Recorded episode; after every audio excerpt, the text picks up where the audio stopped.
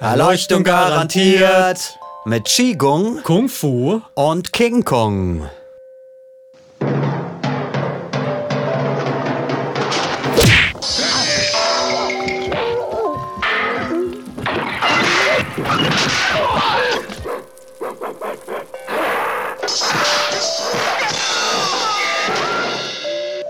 und wir sind Oliver Hübel und Johannes Falkenburg. Und wir freuen uns, euch heute etwas über Qi sagen zu können. Wir sind mitten in unserer Qi-Triologie der Qiologie.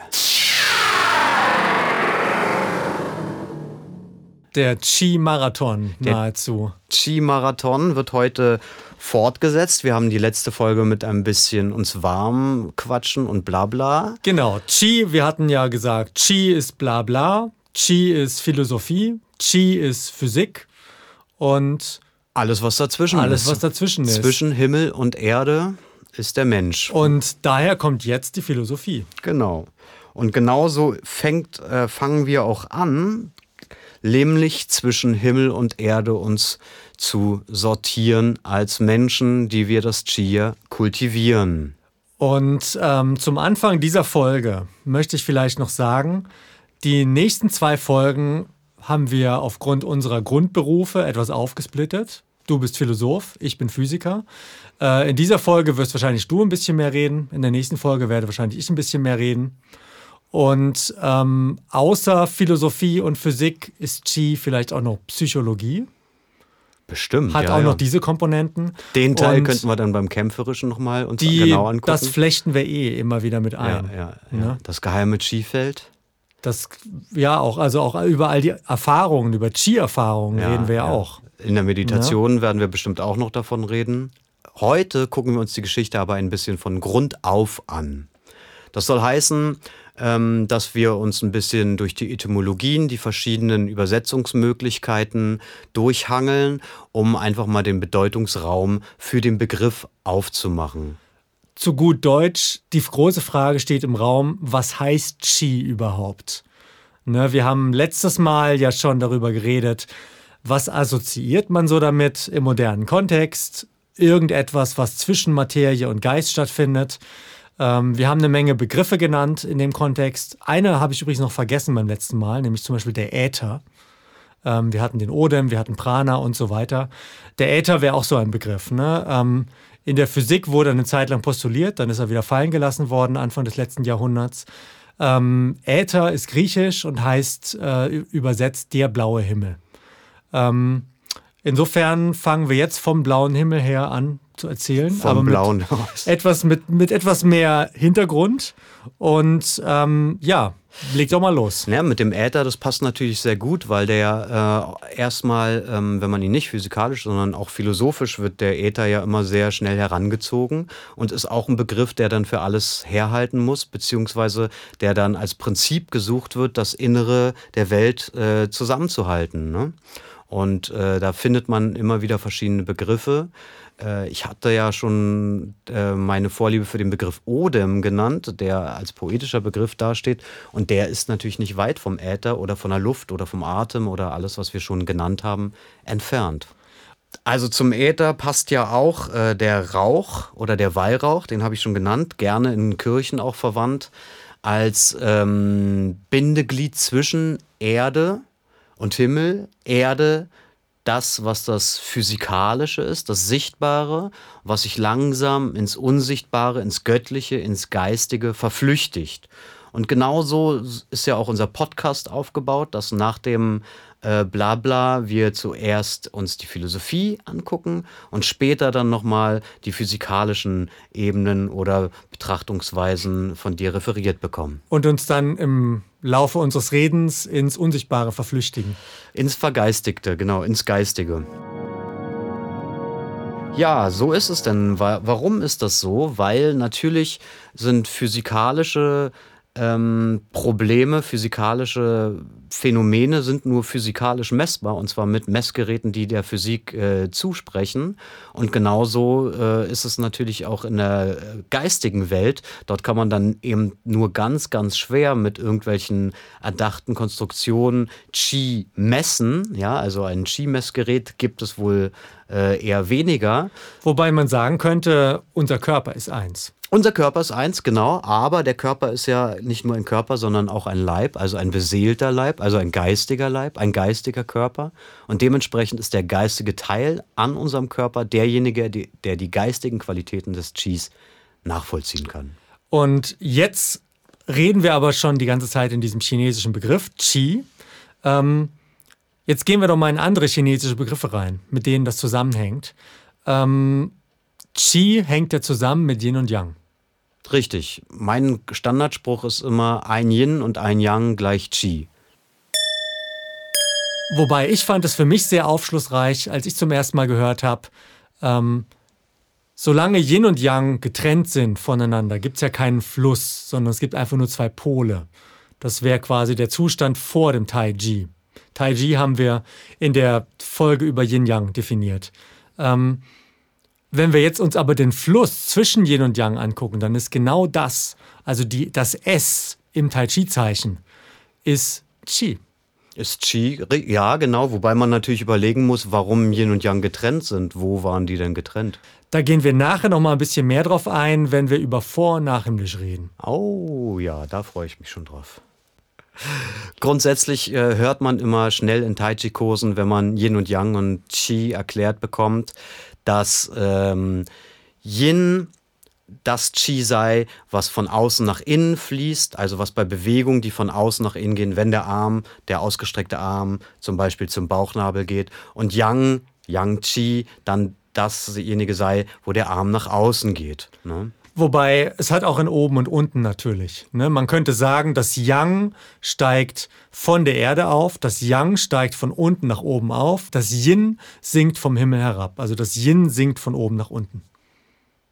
Man könnte auch genau das Gegenteil behaupten, nämlich das Yang kommt ja aus dem Himmel, weil es die Himmelsqualität hat und das Yin die Erdqualität und die sich dann dort im Zentrum, im Danchen treffen, um Qi zu praktizieren. Und da sind wir wieder genau bei dieser tollen Debatte, die wir in der Yin-Yang-Folge auch schon hatten, dass Yin und Yang nie absolut sind. Und im Yin ist Yang und im Yang ist Yin. Richtig. Und genau die gleichen Problematiken begegnen uns natürlich auch, wenn wir über den Begriff des Qis uns auseinandersetzen wollen. Was wir speziell wissen über das Qi ist vor allen Dingen, dass wir nicht so viel darüber wissen aber da das Nichtwissen ja eine Domäne der Philosophen ist, ich weiß, dass ich weiß, dass ich nichts weiß, einer der berühmtesten Sprüche und auch der schlausten, ähm, bedeutet es natürlich, dass wir uns dem trotzdem ein bisschen nähern, um unser Nichtwissen zu mehren.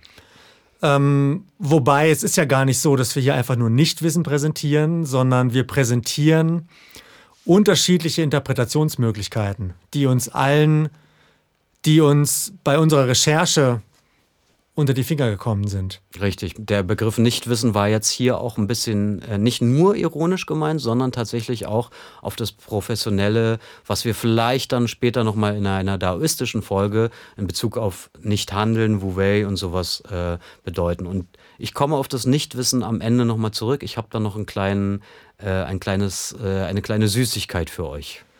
Ähm, dann lass uns doch jetzt mal wirklich in die Etymologie springen und das Zeichen Chi definieren, beziehungsweise erstmal das Wort Chi definieren, wie es das Wörterbuch hergeben würde. Ja, ich, ich möchte dazu dir, habe ich dir noch nicht gezeigt, äh, mache ich jetzt. Jetzt kommt eine Überraschung zu äh, Weihnachten. Naja, es ist, es, äh, jetzt muss ich kurz blättern. Das dürfen die ruhig hören. Das ist hier. Mm, da habe ich nämlich mal in einer wunderbaren Doktorarbeit äh, zum Begriff Qi ein bisschen äh, geblättert und äh, da, da wird die Etymologie des Begriffes ähm, durchexerziert, so wie der Begriff mh, mm, oder wie das Zeichen urtümlichst äh, benutzt wurde.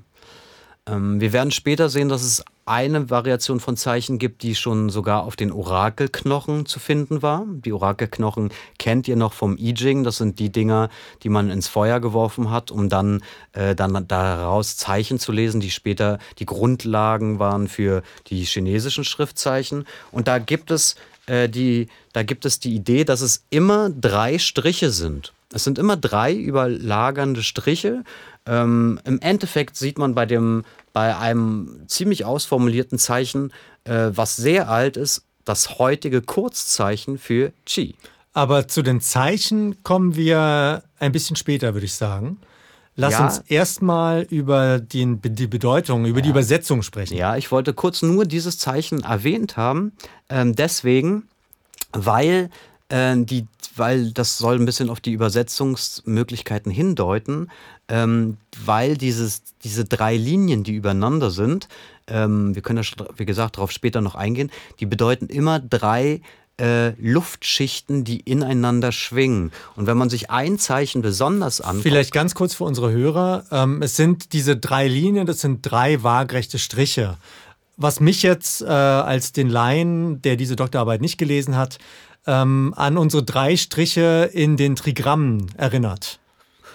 Ganz, ein bisschen. Ganz noch viel einfacher. Die Chinesen, wenn die, wenn die, die, die, die, äh, wenn die zählen, dann zählen die ja äh, mit den Fingern und die zählen die nicht äh, senkrecht, sondern waagerecht. Ja? Und das sind drei Finger, also das bedeutet auch die Zahl drei. Und diese Zahl drei ist deswegen, da sind wir wieder bei der Dreieinigkeit meinetwegen auch, ähm, die ist wirklich ganz, ganz wichtig. Noch spannender fand ich, dass es ein Zeichen gibt, was genauso aussieht wie unser heutiges WLAN-Zeichen. Oder äh, der Physiker in mir würde sagen, es sind Wellen. Es Wellen. ist ein Zeichen für, für Wellen, für eine Kugelwelle. Drei, drei Wellen, die von einem Punkt ausgehen. Und die findet man natürlich auch dann dementsprechend äh, im WLAN. Falls ihr diesen Podcast über WLAN gerade hört, auch das ist Qi. Okay, also Jetzt wissen wir, die erste Übersetzung für Qi ist WLAN. Jetzt gibt es noch ein paar andere Übersetzungen. Genau, das ist aber die wichtigste. Alle anderen sind nicht so wichtig. Also das ist so aber nicht richtig. WLAN heißt auf Chinesisch Wuxian Wangluo und enthält nicht das Wort Qi. Ähm, ja, also wenn man, wenn man sich äh, so ein bisschen mit den Begriffen auseinandersetzt, was Qi alles sein kann, wir haben ja schon ein paar äh, ähm, runtergerattert und möchten da äh, auch gerne weitermachen. Ich habe mal auch aus dieser Doktorarbeit, die sich ausschließlich mit diesem Begriff äh, beschäftigt, eine Liste herausgearbeitet, ähm, beziehungsweise der Herr hat mir die Arbeit abgenommen und ich lese die jetzt mal vor und ich ratter die einfach mal durch, um euch äh, so ein Gefühl zu, dafür zu begeben, äh, über den Bedeutungshorizont dieses ähm, Begriffes Qi. Er hat hier 21 äh, ähm, Möglichkeiten, die sich teilweise überschneiden oder sogar ähnlich oder gleich sind. Müssen wir mal gucken. Na gut, das ist jetzt wie ein Güterzug. Gib ja. uns einfach mal Waggon für Waggon. Eine der drei physikalischen Zustände wie gasförmige Körper, flüssige Körper oder feste Körper. Ja, das ist eins. Zwei, Wolken. 3. Die Erscheinung der Natur zwischen Himmel und Erde. Die sechs Qualitäten Yin, Yang, Wind, Regen, Dunkel, Helligkeit. 4. Abdampfendes und aufsteigendes Qi. 5. Dunst und Rauch. 6. Ein- und austretender Atem. 7. Die Lebenskraft des Körpers. 8. Das ursprüngliche Qi, die dem Erzeugen und Wachsen der 10.000 Wesen zugrunde liegende Kraft. 9. Das äußere Erscheinung Erscheinungsbild des Feingeistes heißt Qi, wie zum Beispiel ein tapferer Ausdruck Yong-Qi, ein verwahrloster Ausdruck Mu-Qi, ein mächtiger Ausdruck Hao-Qi, eitler Ausdruck I-Qi und so weiter. 10. Kraft, 11. Emotionen, 12. Charakterliche Veranlagung, 13. Gestank, Duft, 14. Riechen, Geruch, 15. Das, was Dinge beeinträchtigt und auf sie einwirkt. 16. Der Volksmund sagt, dass Ärger und Melancholie eine Art von Qi sind. 17. Körperliche Gestalt. 18. Klima im Sinne von Klimaperioden. 19. Im Altertum wurde das Zeichen Qi so geschrieben. Unten Feuer, oben Dunst. 20. Im Altertum wurde das Zeichen Qi auch so geschrieben. Sonne mit Dunst oder so. Unten Feuer, oben das Nichts. 21, es kann auch Bambusgefäß oder Gefäß heißen. Für mich ist jetzt hier der Qi-Güterzug durchgefahren. Ähm, aber genau, man muss sich das ja nicht alles merken.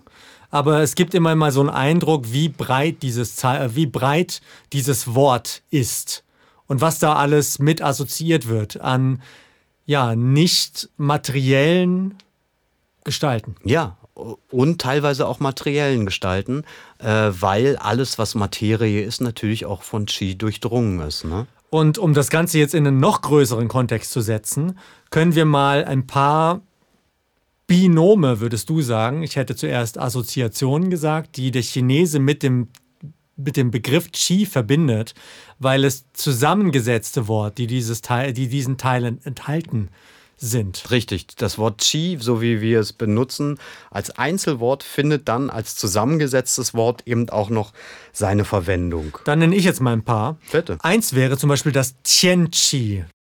Tian Qi. Eben das Wetter. Wörtlich heißt Tian Qi das himmlische Qi. Oder Darf ich kurz zum Wetter sagen? Da habe ich zum Beispiel wortwörtlich, äh, dass es äh, die Zeichen für Qi und Bild seien.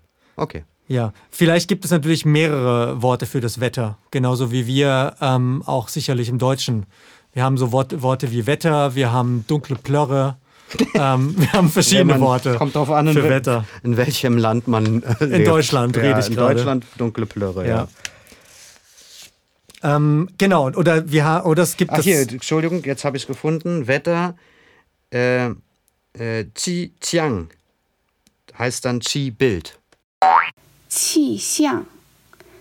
Qi Xiang bedeutet die Meteorologie, das Wettergeschehen, das Wettergeschehen oder die Atmosphäre. Wörtlich heißt Qi Xiang die Erscheinung des Qi. Ah ja, okay. Gut, dann ist das ein anderes Wort für Wetter. Ja, und trotzdem haben beide das Wort Qi drin. Oder eben was auch sehr ähnlich ist wie das Wetter, ist äh, die Atmosphäre. Das wäre das Wort Kung Qi, was ich auch sehr interessant fand, weil Kung ist Leere. Also das ist das Qi der Leere. Der, der Himmel ist leer und das ist dann das Qi der Leere, ist das die Atmosphäre. Das ist auch das Kung, was wir kennen aus den acht Kräften. Denke ich schon. Mhm. Beziehungsweise diesen inneren Zustand der Leere. Auch der, ja. Oder jemanden in die Leere fallen lassen. Das kennen wir, können wir uns nochmal beim kämpferischen Teil angucken. Wo, was ich jetzt hier auch als Assoziation habe, ist der, der, der gelbe Kaiser. Auf den gelben Kaiser-Klassiker gehen wir jetzt gar nicht weiter ein, aber in dem werden ja die verschiedenen Wetterlagen, du hast sie vorhin schon kurz aufgeführt, ähm, die Erscheinung der Natur, ähm, definiert, wie Feuchte, Kälte, Hitze, windig und so weiter und so fort. Also wie es auf den Körper wirkt. Mhm. Lufttemperatur zum Beispiel ist Qi Wen. Qi Wen. Qi Wen bezeichnet Lufttemperatur. Wörtlich bedeutet Qi das Qi. Wen die Wärme. Ich sehe bei dir noch äh, sich ärgern. Genau, das Qi, was aufsteigt. Ähm, ich weiß nicht mehr, ob es äh, Sheng Qi oder Qi Sheng ist. Ähm, Da können wir ja mal Jing fragen. da müssen wir, da müssen wir Ying fragen. Ja. Ying. Oh, jetzt müssen wir sogar Ying ihren eigenen Namen aussprechen lassen. Ja, ja, genau. Also, nochmal. Hallo, ich heiße Ying. Ähm, aber genau, das, das ist sehr interessant. Das, das chinesische Wort für sich ärgern bedeutet, dein Qi steigt auf. 生气，Sheng Qi. Wörtlich heißt es, das Qi steigt auf. Sheng Qi bedeutet sich aufregen, wütend werden. Was äh, in unserem Tai Chi wieder eine direkte Relation hat zu, wenn das Qi des Gegenübers aufsteigt, dann ist er entwurzelt. Dann Richtig. haut man ihn gegen die Wand. Qi ist dann in der Brust ne, und wir haben dann den Fehler der doppelten Schwere. Wo ich jetzt auch immer an den Schachspieler denken muss, der quasi den kühlen Kopf behalten muss. Und sobald er sich zu sehr ärgert und zu emotional wird, macht er einen schlechten Zug. Ja, ja. Man darf keine Wut spüren beim Kämpfen. Ähm, oder was du ja auch schon genannt hattest, ist quasi die Atmung. Ist, ähm, bedeutet einatmen. Ja. Und Luft schnappen habe ich hier auch als Qi Qi. Qi Xi bedeutet der Atem, einatmen. Okay, ähm, genau. Was habe ich noch? Ich habe noch, was mir gefallen hat, Melancholie und Depression als Qi und Verklebung. Qi Yu bezeichnet ein melancholischer, depressiver Zustand. Wörtlich bedeutet es, das Qi verklebt im Körper. Das verklebte Qi. Das verklebte Wo ich jetzt, Qi. Ähm, wir werden in der Physikfolge ja über Faszien nochmal reden. Ja. Ich muss an verklebte Faszien dabei Ja, auch denken. ja, ja, ja. Weil ich kenne aus meinem eigenen Körper, wie bescheuert es sich anfühlt, wenn die Faszien sich irgendwo verkleben und der Körper fühlt sich verklumpt an und ähm, dann möchte man deprimiert in der Ecke sitzen. Ja, dann sind die Faszien deprimiert. Oder Sozusagen. melancholisch. Und dann kommt die Faszienrolle und knetet das alles schön durch. Und danach ist die Chi-Leitbahn wieder frei. Absolut, siehst du. Ja, ansonsten haben wir, was ich auch spannend fand, wo wir vorhin über den Wandel geredet haben, äh, das Wort Schicksal äh, wird zusammengesetzt von Zyklus und Qi. Qi Shu. Das Schicksal, das Los. Wörtlich heißt Qi das Qi und Shu die Zahl oder der Zyklus. Ah. Also Himmelsschicksal, dem Himmel folgen, der starke Himmel, den hatten wir bei dem Anfangszitat. Ähm, all das sind ja, die Himmelskräfte werden ja im Chinesischen, als auch bei uns natürlich, äh, als sehr bedeutend empfunden und als schicksalhaft. Und vielleicht können wir in einer späteren Dao-Folge auch nochmal darauf eingehen, was besonders daran ist. Aber äh, hier zeigt sich ja Schicksal eben das Qi, was sich im Zyklus verhält. Und wenn man sich da mitverhält, dann ist das gut. Und wenn man dagegen geht, dann ist das nicht gut. Was mir sehr gut an diesem Begriff gefällt, ist, ähm, dass es ja, dass, dass es später mal wieder aufwärts gehen wird, schon beinhaltet. Das Wort Zyklus heißt ja, momentan mag es der Tiefpunkt sein, aber irgendwann wird es wieder aufwärts gehen. Richtig. Gut, soweit. Lass uns doch mal jetzt aber die Zeichen angucken. Okay, ähm, dann fange ich mal damit an. Also es gibt drei hauptsächlich benutzte Zeichen heutzutage, wobei die ersten beiden sind eigentlich das gleiche Zeichen. Das eine ist einfach nur die Kurzform, die die moderne Variante ist, und das andere ist die Langform des gleichen Zeichens, die die traditionelle Variante ist. Und da beginnen schon die Probleme, weil wir ja festgestellt haben bei den Urzeichen, dass dort eines dieser, das, was heute als Kurzzeichen, also als vereinfachte Form dargestellt wird, schon zu finden war, während das andere noch nicht da war. Jetzt fangen wir aber mal nicht mit den Problem, Problemen Entschuldigung, an, sondern Probleme. jetzt fangen wir an ähm, mit dem, äh, was relativ klar ist. Ähm, es gibt ein, es gibt das Zeichen, was die Bedeutung hat, das Wolken-Chi nennen wir es. Es ist das Zeichen für Wolke mit den drei Strichen, die du vorhin beschrieben hast. Und darunter ist dann beim traditionellen Zeichen noch der Reis. Das Zeichen für Reis ist quasi je nach Interpretation die Wolke, der, der Dunst über dem Reisfeld oder auch manchmal gesagt der Dampf über dem kochenden Reistopf. Die Striche werden manchmal als Ofenteile äh, identifiziert. Das wäre dann der kochende Reis im Ofen. Genau. Oder du kennst doch noch die, diese chinesischen äh, äh, Töpfe. Diese, diese, diese, die, diese. die man übers Feuer hängt. Ja, genau. So, so sieht, genau so sieht das Ding ja aus. Ah ja. Möchte, so könnt, kann man da drin sehen. Man muss natürlich jetzt mal dazu sagen, diese ganzen Geschichten sind so, wie wenn wir über unsere Sprache reden. Es klingt mit, es ist da, aber es ist auch vielleicht vergessen, wenn man den, das Wort selber benutzt. Wo wir jetzt auch sagen müssen, also im Akademischen gibt es auch wieder große Diskussionen, wie weit dieses Bildhafte wirklich so zu sehen ist oder inwieweit eigentlich das Wort so verwendet wird, wie, ja, wie wir Wasserhahn und den Hahn auf dem Bauernhof als gleiche Worte verwenden, aber an ganz verschiedene Dinge denken.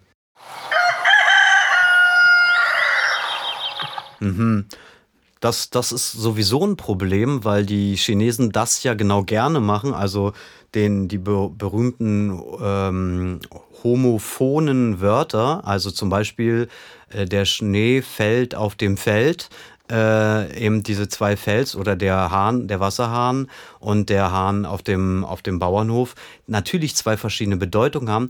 Äh, die Chinesen aber gerne diese Begriffe dann oder die Zeichen dieser Begriffe, weil sie eben ähnlich klingen, auch miteinander in Verbindung bringen, verwechseln und das passiert sogar, das geht so weit, dass in einem Text für das gleiche Wort drei verschiedene Zeichen, die drei verschiedene Sachen ursprünglich bedeuten, aber gleich ausgesprochen werden, stehen, die dann aber auch wieder auf das gleiche Wort bzw. auf die Bedeutungsvielfalt dieses Wortes hingehen. Zumal ja sogar, und jetzt kommen wir doch schon in die Probleme, ähm, zumal ja sogar es sind nicht nur ähnlich klingende Zeichen von der Aussprache her, ähnlich klingende Worte, sondern häufig gibt es ja gleich klingende Worte, Ja. die aber unterschiedliche Schriftzeichen haben. Ja. Und die Texte, auf die wir uns hier beziehen, die sogenannten Klassiker, kommen in der Regel alle aus einer Zeit, aus einer deutlich älteren Zeit, wo der Großteil der Menschen Analphabeten waren, also nur sprechen konnten. Richtig. Im Taiji haben wir ein ähnliches Analog ähm, mit den Yunshou, mit den Wolkenhänden und den kreisenden Händen, die gleich ausgesprochen werden, aber verschiedene Zeichen haben. Yunshou wörtlich bedeutet die Wolkenhände. Yunshou wörtlich bedeutet es die kreisenden Hände. Also ihr seht jetzt schon, wir haben, wir haben also zwei Zeichen, die eines sind, äh, schon mal angesprochen. Da haben wir also den, den Dunst äh, und darunter ähm, das Feuer oder den Reis, der wahlweise gekocht oder ungekocht ist. Nicht das Feuer. Aha, nicht das, muss man Feuer. sagen, nicht das Feuer. Ah ja, gut. Bei diesem, bei, bei diesem Schriftzeichen ist oben der Dunst oder die Wolke oder der Dampf und darunter, das ist der Reis. Okay. Und ob der Reis jetzt gekocht ist oder ungekocht oder ob gerade äh, am Wachsen ist, das, ähm, darüber kann sich jemand anderes streiten. Aber es ist nicht das Feuer. Spannend ist dann aber trotzdem äh, zu erwähnen, dass dieses Zeichen früher in den Enzyklopädien zu finden war unter Essen. Essen heißt Äh, Sch. Sch. Und äh, dass, die, dass auch im Laufe der Zeit eine Bedeutungsveränderung äh, stattgefunden haben kann. Äh, ähm, nicht Sch, Tsch. Ja, da ist, tsch. das klingt doch schon wieder so ähnlich. Da fragen wir auch noch mal Ying. Tsch, essen, einnehmen. Ähm, es ist Tsch, Tsch fan. Ja. Tsch fan lema, hast ja. du gut gegessen. Ja, ja. Richtig ausgesprochen heißt es Tsch fan lema.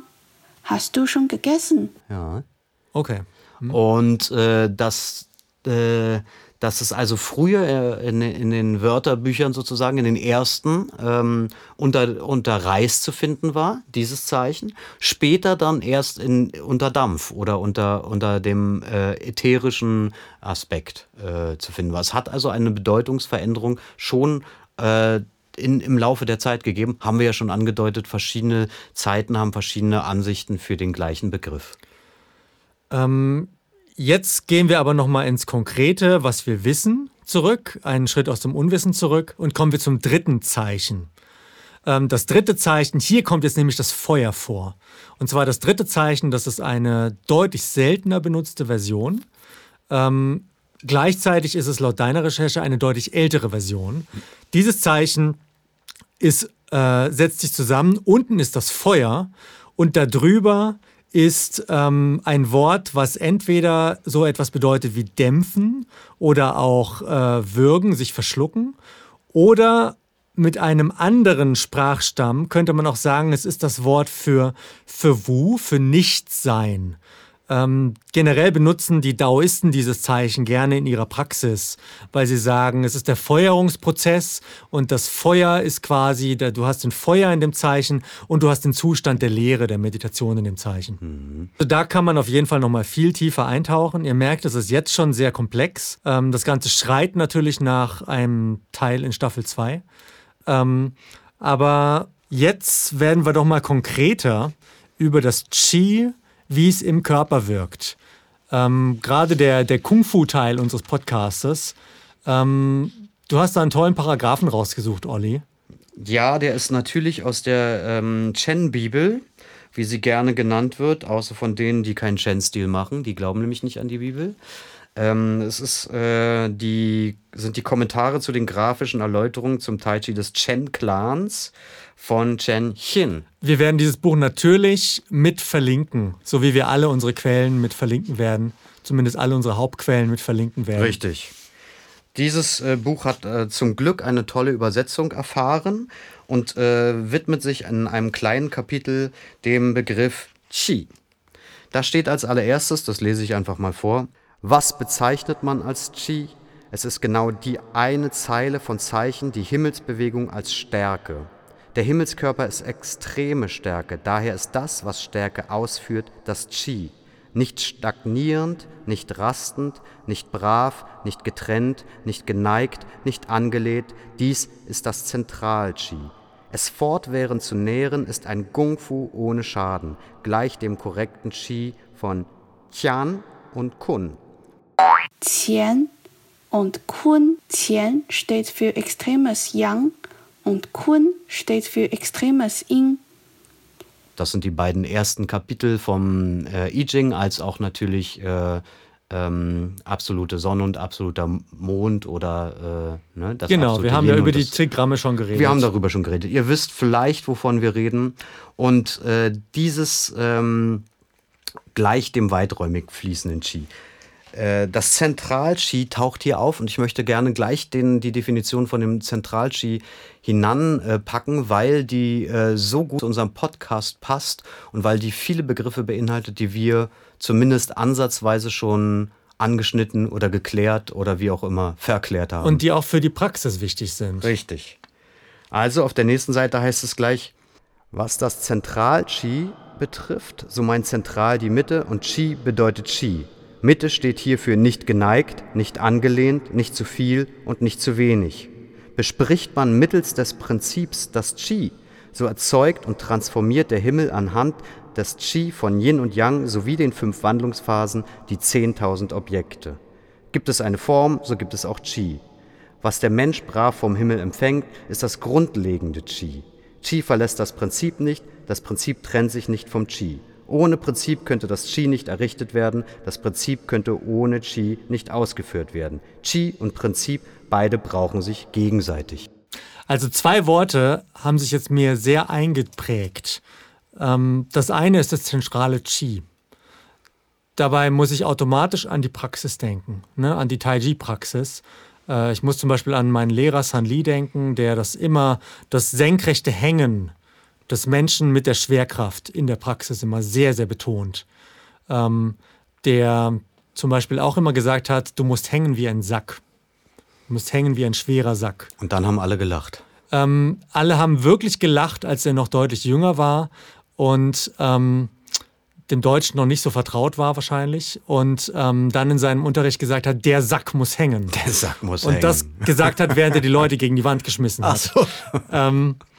Ja, genau. Ja, ne, daher kommt wahrscheinlich auch der Standardspruch, den es in jeder äh, Tai Chi-Stunde zu hören gibt, äh, am Scheitel wie aufgehangen. Das senkrechte Hängen der Wirbelsäule. Ja, ne? absolut. Das, und natürlich auch, und da kommen wir schon zum Prinzip. Ne? Prinzip sind ja auch die Naturgesetze sich effizient mit der Schwerkraft auszurichten. Das ist der, der Weg des geringsten Widerstandes. Das ist in den Worten der Daoisten gesagt, nicht gegen die Natur handeln, sondern mit der Natur. Richtig, genau. So wie man, wie wir gelernt haben, wenn man jemanden zu Boden werfen möchte, hieß es immer, leiht euch die Kraft, leiht euch die Kraft von der Schwerkraft. Genauso ist es in dem Fall auch, geht nicht gegen die Schwerkraft vor, also wenn du schief stehst, wenn du krumm bist, ich weiß gar nicht, was der Wu-Stil da macht, müssten wir vielleicht nochmal einen Profi aus dem Wu-Stil äh, äh, interviewen. Die stehen ja aus meiner Sicht immer ein bisschen gebeugt oder geneigt. Obwohl wahrscheinlich aus deiner Sicht auch bei uns im Chen Yu Taiji ähm, gibt es ja dieses Stadium, wo die Grundstruktur der unteren Körperteile aufgebaut wird und die Wirbelsäule erstmal ja, das verstehe gekippt ich, sein Das verstehe ich aber, weil das ja ein Zwischenstadium nur ist. Ne? Ja. Ähm, bei dem anderen fällt es mir schwierig, aber es ist auch ich egal. Weiß ich zu wenig über Wu-Stil, um zu ja, wissen, ob das wir, der Endzustand ist. Wir möchten ist. uns im Vorhinein bei allen entschuldigen, die Wu-Stil machen, dass wir so wenig darüber wissen. Aber von der Grundidee ist es natürlich so, dass der Körper äh, ausgerichtet sein muss nach der Gravitation, also eben im Gravitationslot. Ähm, man redet in diesem Fall von der Präpriozeption. so wie jedes natürliche Ding, also in dem Fall zum Beispiel äh, Pflanzen, sich automatisch nicht nur nach der Sonne ausrichten, die naturgemäß oben ist, sondern auch äh, sich nach oben ausrichten, wenn keine Sonne scheint. So scheint es einen Instinkt zu geben oder einen Sinn, einen siebten Sinn im Menschen oder der erste Mensch, äh, der erste Sinn, der Ursinn, der äh, dort äh, ähm, aktiviert wird. Und ganz kurz, lass mich das noch sagen, aus meiner Praxis, ich habe äh, angefangen, als ich viel äh, äh, meditiert habe über Huyin und Baihui, also über den Scheitelpunkt und den Dammpunkt und die beiden in Einklang gebracht habe, bildet sich automatisch eine Linie. Und hat man das gemacht, dann ist es beim, bei der Meditation als auch beim Laufen so, als würde auf dem Urmeridian, also auf dem, der heißt Chiang Mai, äh, oder Urkanal. Das, der gilt ja. Meinst du den, äh, den Zhongmai, den Mittelkanal, ja, den ja, senkrechten? Ja, ja, Entschuldigung, wieder also, falsch ausgesprochen. Wir werden wieder Ying haben, die das Ganze schön für uns einspricht, ja, genau. aber es ist der Zhongmai. Ying, sag das jetzt mal kurz. Zhongmai ist ein Begriff aus der traditionellen chinesischen Medizin. Wörtlich bedeutet es die Zentrallinien. Danke. So, dieser gilt als der älteste Kanal des Menschen, der wird zuerst gebildet und äh, der hilft nicht nur unter Wasser sich aufzurichten und zu wissen, wo oben und unten ist zum Beispiel, sondern eben sich direkt in, äh, in Einklang mit, dem, mit der Schwerkraft, mit dem Qi der Welt sozusagen zu verbinden. Das ist eine ganz deutliche Erfahrung, die ich gemacht habe. Kann ich mich anschließen. Mhm. Und ich korrigiere mich auch selber zum Beispiel so über dieses Gefühl weil ich dieses Gefühl verinnerlicht bekommen habe von meinem Lehrer und äh, der dann immer sagt, äh, merkt ihr nicht die Korrektur, sondern merkt ihr das Gefühl und dann stellt man dieses Gefühl her und merkt plötzlich, uff, das durchströmt ein, das Ski durchströmt ein. Ich kenne gen genau diese zwei Punkte, die du genannt hast, kenne ich auch aus einer Meditationspraxis, wo die zwei wie so Magneten einrasten, sich verbinden ja. und dann dieser senkrechte Kanal ja. da ist ja. und wenn die Praxis sehr stark ist, ist es fast so, als würde ein Blitz durchfahren. Ja, ja, ja, ja. Ist beim ersten Mal ein bisschen erschreckend. Aber man gewöhnt sich So ist dran. das mit vielen Dingen ja, in, ja, in dieser ja, Kung-Fu-Praxis. Nicht nur in der Kung-Fu-Praxis, im, Im Leben. ganzen Leben. Ja, dementsprechend. Und dieses Aufgerichtetsein, dieses, dieses sich aufrichten und ausrichten nach der Welt, hat ja nicht nur äh, den Vorteil, dass wir damit eben physikalisch im Einklang sind mit der Natur, sondern es hat auch ähm, moralische äh, Einflüsse, ne? moralische Komponenten. Aufrecht zu sein, ein aufrechter ein Mensch zu sein. Ein aufrichtiger Mensch. Er ist aufgerichtet, ne? Er läuft nicht geduckmäusert durch die Welt, sondern er läuft aufrichtig mit erhobenem Haupt. Nicht mit einem erhobenen Kopf, sondern mit erhobenem Haupt. So steckt das in unserer Sprache auch schon drin. Ja, steckt drin und äh, es steckt, glaube ich, in jeder Sprache drin, weil da auch ein bisschen Wahrheit dran ist. Und natürlich hat das Ganze dann auch wieder etwas von einer Achse. Ne? Ähm, ich sehe hier gerade in unserem Skript das Wort Tai-I, was ja. ja. der Fistbalken ist, quasi, um den sich wieder alles drehen kann. Ja, genau. Das, dementsprechend haben wir ja äh, mit, diesem, mit dieser Balance von Yin und Yang, die wir, die wir ja herstellen im aufrechten Stehen oder Laufen, ähm, benehmen wir uns ja nach dem Tai-Chi-Prinzip direkt. Und hier Tai-I äh, genannt, ist ja dann das, der große Wandel. Den haben wir schon ein bisschen durchgesprochen, als wir das I Ching und äh, den Begriff Taiji selbst erklärt haben. Aber wie immer ist es so, dass die Natürlichkeit dieses Wandels, also die Natürlichkeit dieser Balance, ähm, den Rhythmus, den Wandel der Welt erzeugt, der Rhythmus, wo man einfach mit muss. Der Rhythmus, wo ich immer mit muss.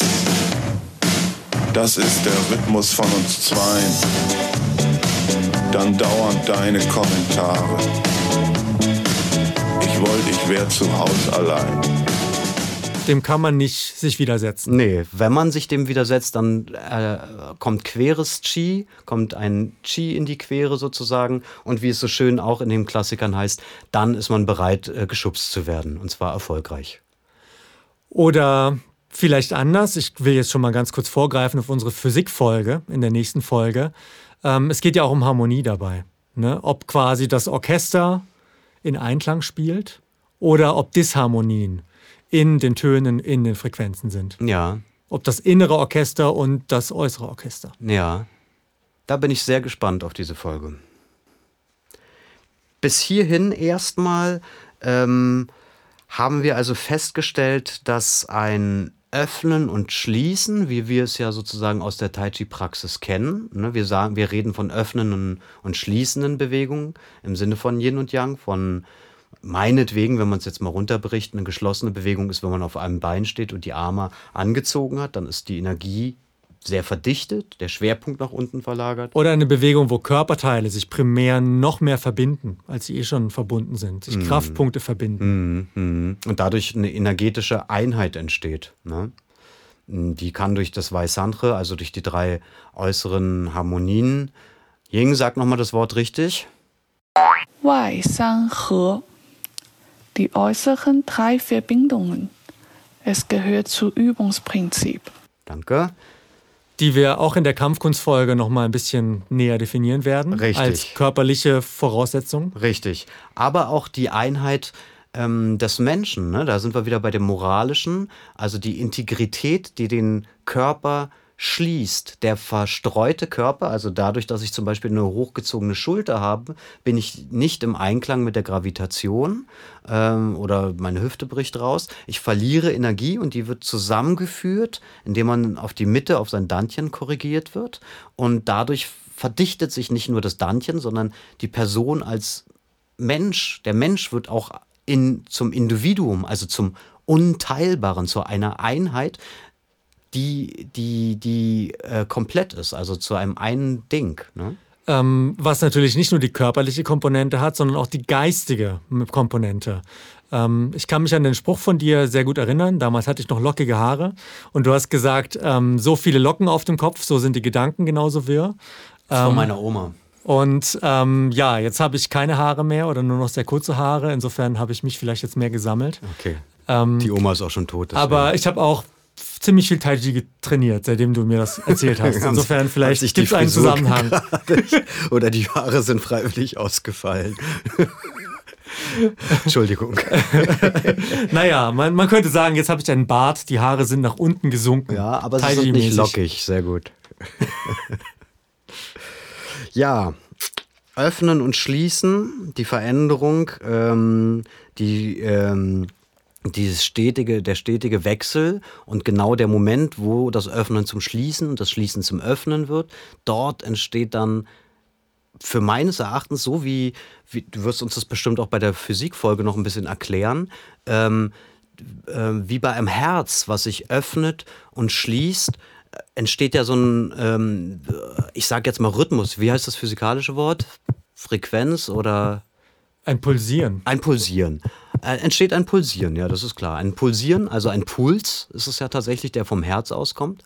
Das Herz öffnet sich und schließt sich im richtigen Wechsel, Yin und Yang, und bringt dazu einen Fluss, also schafft, erschafft dadurch einen Fluss. Und das ist im Idealfall der Qi-Fluss. Und ähm, nachdem wir das Schließen jetzt so schön ausgemalt haben, müssen wir vielleicht dem Öffner noch mal ganz kurz etwas Raum geben, ähm, dass da keine Wertung dazwischen ist.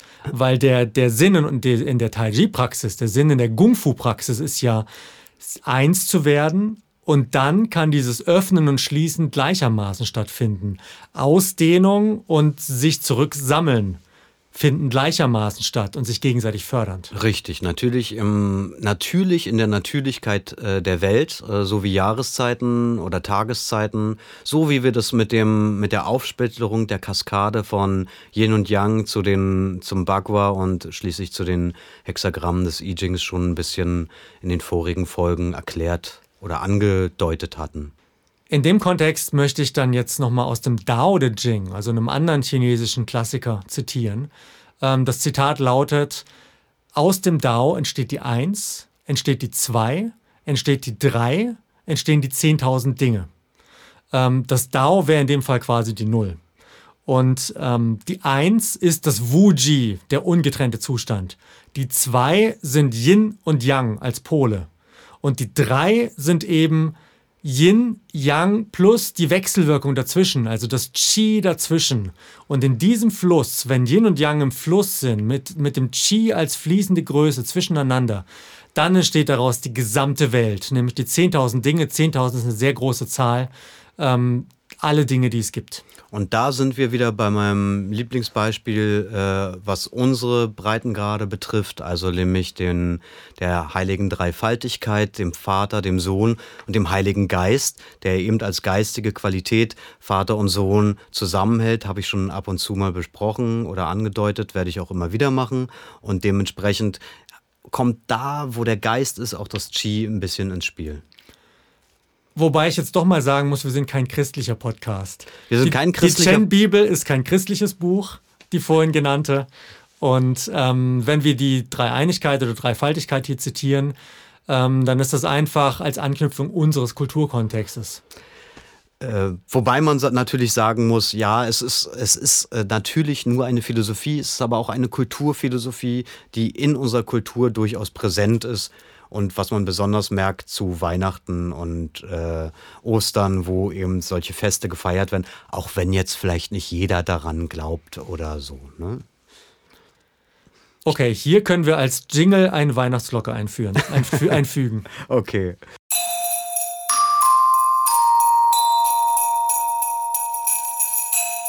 Genau. Man muss dazu auch sagen, dass auch die modernen Chinesen äh, nicht alle dieses Wissen haben und alle diese Gedankengänge so verfolgen, wie wir, die, wie wir das hier tun, weil wir uns teilweise auf alte Texte beziehen. Und als ich vorhin das Nichtwissen ähm, erwähnt habe, da kommt natürlich dazu auch, dass man den Begriff Qi in ganz vielen verschiedenen Traditionen ganz verschieden interpretiert hat zu verschiedenen Zeiten in verschiedenen Schulen und äh, da findet man äh, in jedem Dorf sozusagen eine andere Kuh. Ja, und so wie wir am Anfang die drei Striche des WLAN-Netzes, so wie wir das Qi über dem Reisfeld in drei Linien symbolisiert haben, so gibt es auch eine weitere Dreiteilung von Ebenen übereinander, ineinander, die in der chinesischen daoistischen Kultur vor allen Dingen, aber auch in der traditionellen chinesischen Medizin immer wieder große Anwendung findet und immer wieder thematisiert wird. Die Sanbao, die drei Schätze. Sanbao. Also Sanbao bedeutet die drei Schätze, drei Kostbarkeiten, es ist ein deutscher und buddhistischer Fachausdruck. Drei Schätze werden sie genannt, weil drei Ebenen, alles hat drei Ebenen, heißt es in den Klassikern. Der Mensch hat äh, Beine, Rumpf und Kopf, das Gesicht hat Stirn, Nase und Kinn und der Arm und die Beine haben Ober, äh, Unter und Hand oder Fuß. Und die Welt hat oben, Mitte, unten. So sieht's aus. Meistens wird der Mensch in der Mitte verordnet und dort ist ja dann äh, das Qi. Und die drei Schätze sind Jing, Qi und Shen. Und wenn jetzt der Physiker in mir einfach mal ein Analogon sagen darf aus Aggregatzuständen vom Wasser, dann ist das Jing das, was an der Mat sehr materiell ist. Das Jing ist quasi das Eis. Ähm, das Qi wäre quasi der flüssige Zustand, das Wasser. Und der Shen wäre der dampfförmige Zustand. Und wenn wir das jetzt auf das Chinesische zurück übertragen, Jing ist die Essenz, ist die körperliche Essenz. Qi ist die Energie oder eben das Qi, der Dampf. Und Shen ist das Geistige, das rein Geistige, auch das Bewusstsein, ähm, das eigene Bewusstsein. Im Wort Shen schwingt auch das Göttliche mit, aber eben nicht das Göttliche, wie wir es im Christentum sagen würden, der Gott als etwas anderes. Kein monotheistischer sondern Gott. Kein ein, monotheistischer Gott, Gott, sondern das eigene Göttliche auch. Auch das eigene Göttliche, aber auch das Göttliche, was darüber hinausgeht. Ne? Wir partizipieren ja mit unserem kleinen Göttlichen am großen Göttlichen. Und genauso hat jedes Organ hat einen Shen, also auch ein, ein Spirit sozusagen. Ein Geist, ja. Ein Geist. Ja, ja, eine Geistigkeit. Jing ist ja das, was man äh, ursprünglich eben als die Ur Kraft, die einem mitgegeben wird mit der Erzeugung, Ja, die, man, das heißt ja in manchen Klassikern, die Heftigkeit des Kopulationsaktes deiner Eltern bestimmt, wie hoch dein Jing sein wird, wie viel Energie du als Grundbasis mitbekommst in deine Welt. Also das muss ich mir jetzt bildlich nicht vorstellen. Das musst du ähm, dir bei meinen Eltern nicht vorstellen, das musst du nicht bei deinen Eltern vorstellen. Aber, Nur als Idee. Aber ich muss zum Beispiel jetzt an den gelben Kaiser denken, der ja auch sehr viel der ja auch ein großer Medizinklassiker ist und genau diese Dinge definiert. Huang Di Wörtlich bedeutet Huang Di, der gelbe Kaiser. Also Huang, der gelbe Farbe, Di, der Kaiser. Huang Di ist quasi eine Mischung von Gottheit aus chinesischem Mythos und legendäre frühe Herrscher. Seine Regierungszeit war vermutlich ca. 2600 Jahre vor Christus. Huang Ting Jing wörtlich übersetzt als das Buch von dem Hof des Gelben Kaisers. Huang Ting heißt der Hof des Gelben Kaisers. Huang Ting Jing ist ein daoistischen Klassiker. Es heißt, diese Uressenz ist das, was man von seinen Eltern bekommt und darauf muss man gut aufpassen. Wenn die leer ist, ist nicht gut.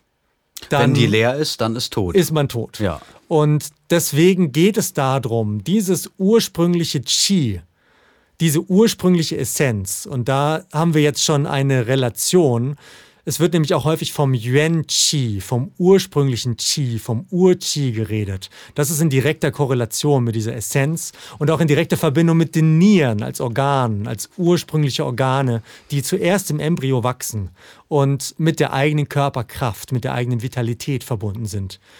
Yuan-Qi. Wörtlich bedeutet Yuan-Qi ursprüngliche, originales Qi. Es hat auch die Bedeutung wie Lebensenergie, Tatkraft. Ähm, all das hängt zusammen. Und auf das gilt es gut aufzupassen und es gilt, genug anderes Qi zu haben, sodass man die eigene Uressenz, das eigene Ur-Qi so wenig wie möglich anzapft. Richtig. Dann gibt es also die aus der Essenz, aus der Erde, aus dem Grundding erwächst ja dann der Mensch, also die Tätigkeiten von Yin und Yang die durch das Qi, durch das Qigong gepflegt werden sollen, damit wir nicht an, das, an die Uressenz, an das Jing ran müssen.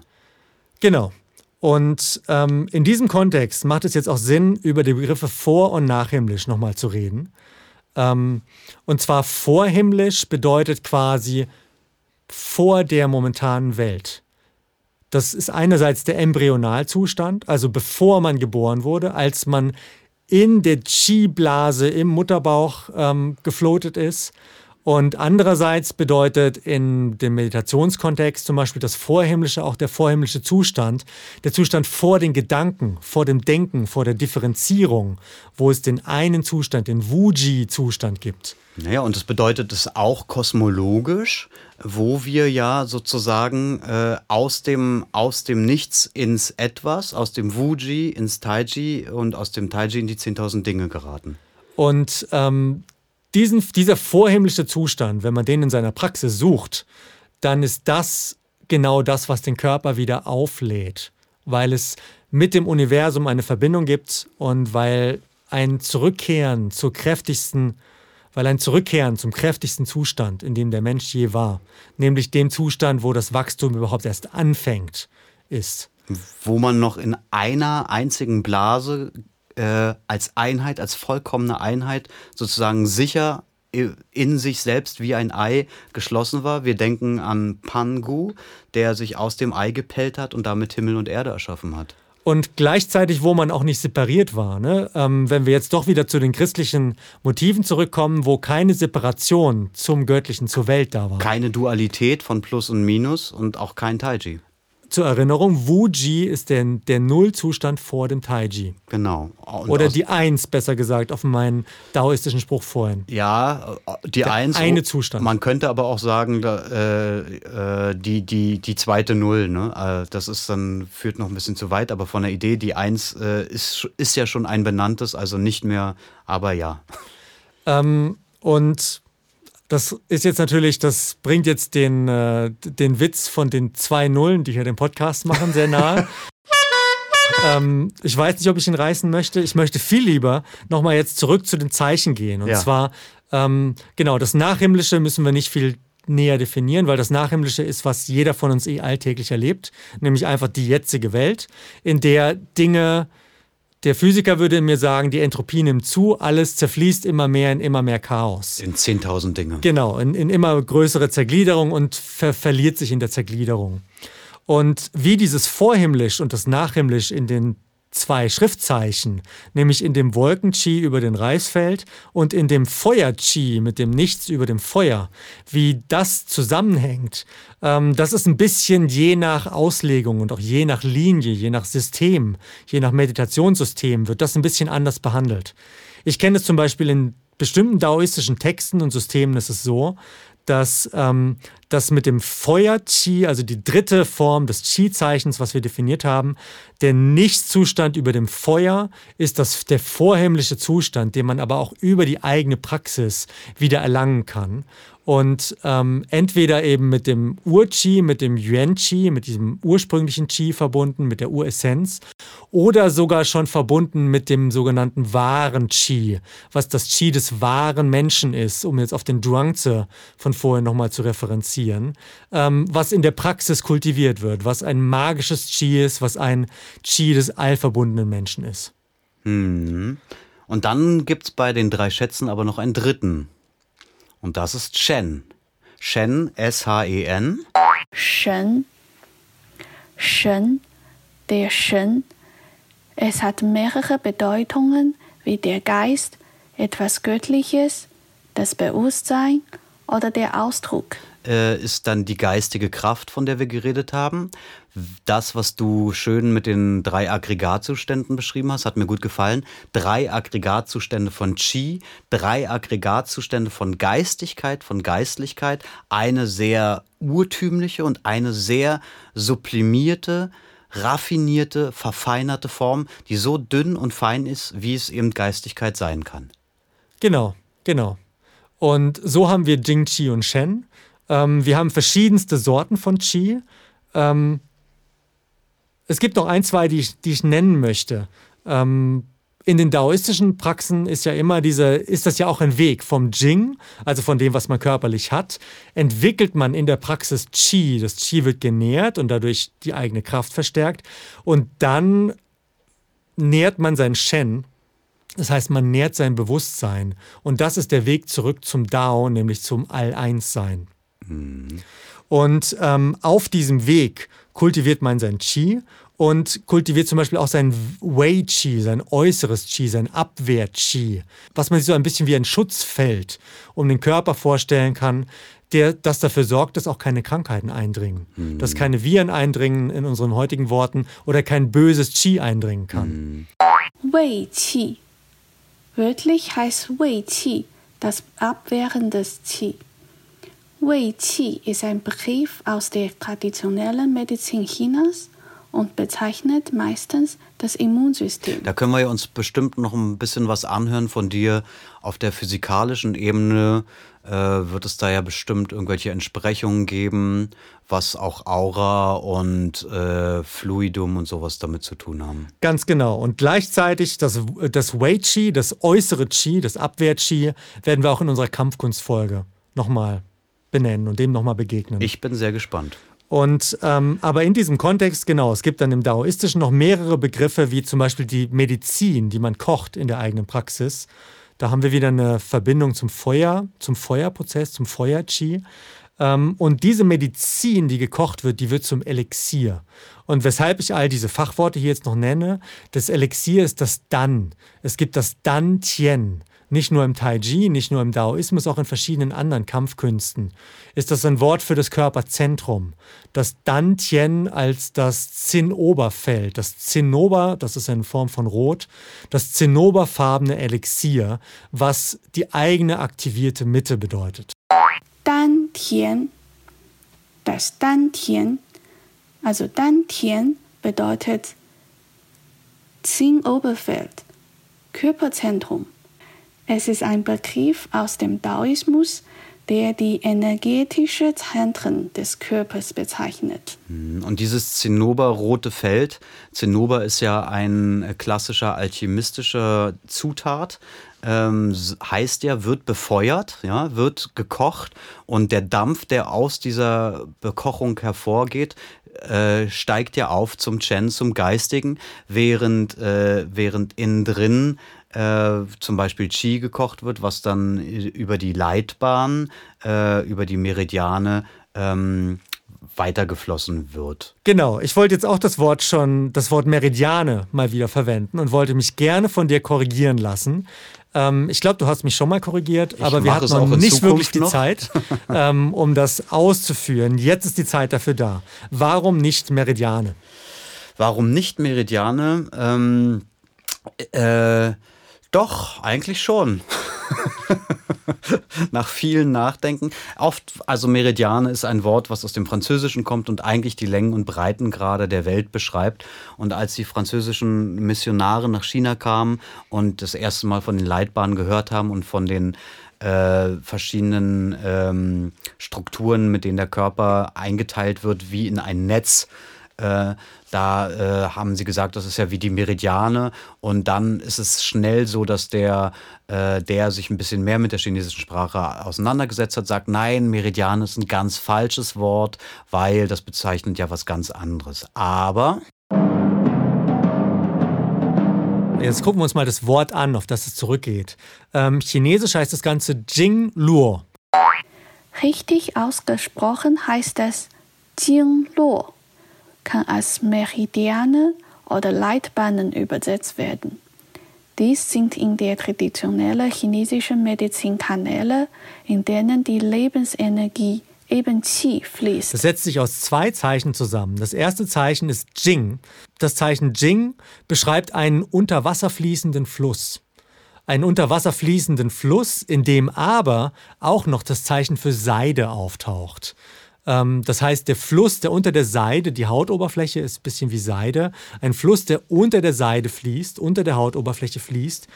Und die zweite Silbe, Lur, ähm, beinhaltet interessanterweise auch das Zeichen für Seide, aber das Zeichen Lur bedeutet gleichzeitig das Netz, das geknüpfte Netz, das Fischernetz. Oder es gibt aber auch noch einen anderen Ansatz, der ähm, Jing auf der einen Seite äh, tatsächlich wie Seide weben äh, als äh, Quer- und Längsstreifen eines gewebten Netzes versteht. Ne?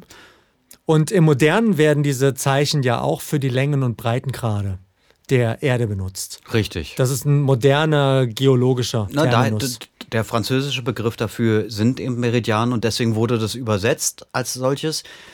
Wortwörtlich möchte man es nicht übersetzt haben und so wie es hier Meridiane schnell genannt wird, vergisst man halt diesen ganzen Zusammenhang. Wenn man aber den großen Bogen macht und sich das, äh, die Wortbedeutung anguckt, dann kann man ruhig darauf auch wieder zurückgehen und, und umgangssprachliche. Es ist so wie bei allen Fachbegriffen, entweder man beschäftigt sich damit und weiß, warum man einen bestimmten Begriff benutzt, eine bestimmte Übersetzung, sich für einen entscheidet, oder man lässt es am besten unübersetzt, ähm, lässt es also bei dem Fachbegriff, der es eigentlich auch ist.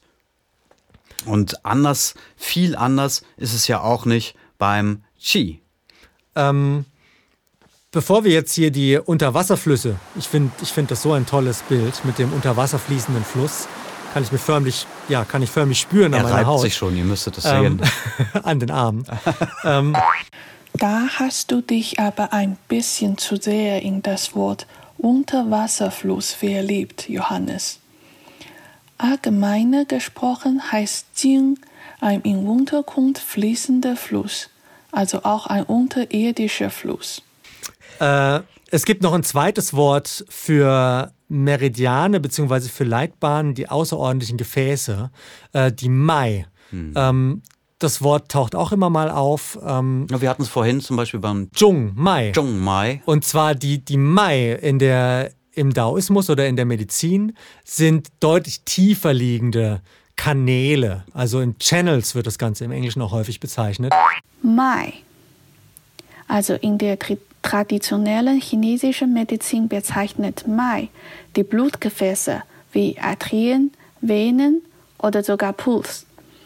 Es bedeutet auch die großen Energiekanäle. Also im Vergleich, ein Fluss, da fließt das Wasser nur durch.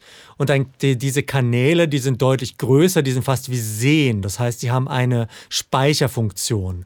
Und als ich dieses Zeichen heute recherchiert habe, ähm, habe ich gelernt, dass gleichermaßen, das bedeutet auch Blutgefäße. Also alles wie Arterien, Venen, der gesamte Blutkreislauf wird auch mit Mai bezeichnet. Und all das, was quasi in einer Länge durch den Körper fließt. Mhm, darüber hinaus hatten, haben wir natürlich, wenn wir den, die himmlischen Kreisläufe üben, ja auch einen Yin- und Yang-Kanal, ne, der vorn und hinten äh, eben kreist, die Kreisläufe, die himmlischen. Und äh, die sind, werden ja auch mit äh, Du Mai und Ren Mai bezeichnet. Ne? Genau. Und dementsprechend sind es ja diese Kanäle, die vorn und hinten äh, Yin- und Yang-Bezug äh, die Sache, das Qi im Körper zum Kreisen bringen. Da sind wir jetzt beim kleinen himmlischen Kreislauf. Beim kleinen himmlischen, ja. Lenker- und Dienergefäß. Ja. Und ähm, natürlich, wenn wir jetzt hier diesen Kreis vor uns hinzeichnen mit den Händen, dann sind wir auch schon wieder beim Öffnen und Schließen im Körper, was die Praxis angeht. Und damit haben wir ja angefangen. Öffnen und schließen sind, äh, schaffen das kosmische Pumpen, die Frequenz und den Rhythmus der Welt. Ne? Das Qi, was auf der einen Seite im Materiellen ist, also im Körper, auf der anderen Seite alles ist, was überhaupt ist, weil ohne Qi kann nichts sein und trotzdem darüber hinaus auch noch das ist, was vor allem war, also das wahre Qi, das Vorhimmlische meinetwegen, ähm, was dazu führt, dass überhaupt alles äh, so ist, wie es ist. Also kosmologisch gesprochen, so wie äh, wenn man jetzt christlich sprechen würde, Gott strahlt aus, aus jeder Pore des Seins, ja. Ähm, so könnte man sagen, Qi. Im Grunde genommen haben wir uns mit dieser Folge ja überlegt, was Qi alles ist. Und am Schluss dieser Folge kann man eigentlich nur noch sagen, ähm, dass es nichts gibt, was nicht Qi ist. Was auch wieder Sinn macht, weil Qi hängt mit Wandel zusammen. Und in dieser Welt, gerade in dieser nachhimmlischen Welt, gibt es nichts, was nicht wandelt. Richtig. Und die Kraft, die die Sache zum Wandeln bringt, auch das ist Qi. Qi zeigt sich also äh, vor allem, Qi selbst ist gar nicht greifbar, weder, Begriff, also weder als Begriff noch äh, handwerklich äh, oder mit der Hand, sondern zeigt sich immer nur in verschiedenen Momenten. Aber vor allen Dingen ist es die Kraft, das Prinzip, was alles in, im Wandel hält. Und deswegen kann man das Qi nur ablesen, aber selbst nicht fassen. Und wenn wir jetzt wieder uns zurück auf unseren eigenen Körper, auf unsere Menschlichkeit in unserem Körper besinnen und uns zurückbesinnen auf eine Zeit, in der der eigene Körper die einzige Messgröße für Menschen war, ähm, ist das auch einfach das, was man erfährt mit seinem Körper. Ähm, eine Interpretation von Qi, die ich für mich gerne verwende in letzter Zeit, ist Qi ist gefühltes Bewusstsein im eigenen Körper. Ich fühle mein Bewusstsein in meinem Körper. Und diese Gefühle sind Qi. Und alles, was deine Gefühle nicht sind und was außerhalb deines Körpers ist, ist auch Qi. Genau, aber wenn ich es nicht fühle und nicht erfahre, ist es außerhalb meines Horizonts. Das mag sein. Gut, also ihr habt schon gesehen, ähm, es ist ein weites Feld und äh, wir haben das jetzt mal sozusagen, sind da mal wie zwei äh, Ochsen über dieses Feld gerannt und haben rechts und links mitgenommen, was wir gekriegt haben.